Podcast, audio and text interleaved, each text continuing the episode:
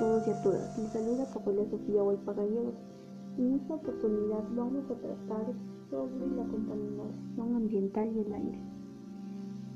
Y también conoceremos más sobre las causas y consecuencias de ello. La contaminación ambiental es uno de los problemas más comunes a nivel mundial. Durante muchos años no hemos sido capaces de solucionarlo.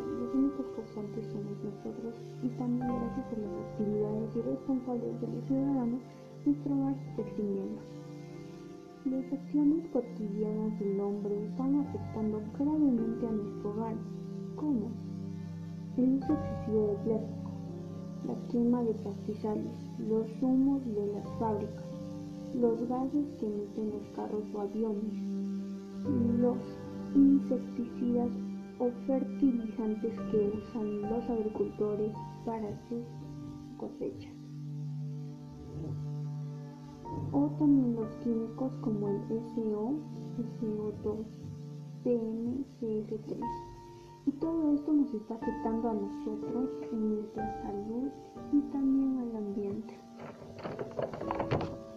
Para ello debemos de proponer acciones para mejorar y ayudar a nuestro hogar y nuestra salud, porque nuestra vida está en riesgo y si no hacemos nada ante ello, nuestro hogar se desaparecerá.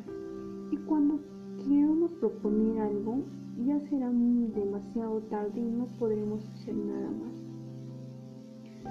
Tomemos en cuenta que los rayos ultravioletas ayudan una gran parte al ambiente, pero también son muy dañinos para nuestra salud.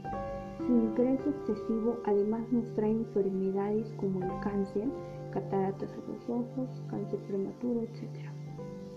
Como ya les mencioné, los químicos más fuertes y dañinos para nuestra salud y el ambiente son el CO, SO2, PM y CF3. Esos químicos más dañinos para nuestro planeta los podemos encontrar en los detergentes, desodorantes que salen con chicletes. Esos objetos dañan a nuestro planeta y nuestra salud. Es por eso que todos nosotros debemos de estar unidos más que nunca, ya que este problema es a nivel mundial y, los causantes somos nosotros mismos y debemos de ser nosotros en solucionarlo y debemos de dar y proponer soluciones a nuestro hogar y a nuestro aire. Para ello debemos de realizar en vez de fertilizantes e insecticidas mejor seamos más amigables con el planeta. En vez de usar carro o omnibus, mejor usar bicicleta, ya que además es muy importante usarlo y hacer ejercicio, ya que nos ayuda en nuestra salud emocional. Y si también hablamos de nuestra salud emocional, podemos hacer ejercicios, actividades físicas o también el yoga, ya que ese ejercicio nos ayuda a entrar en calma y a poder controlar nuestras emociones.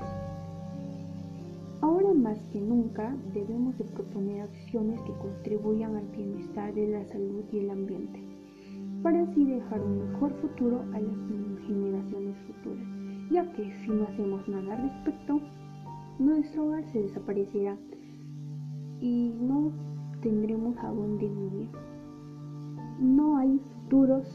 Planeta.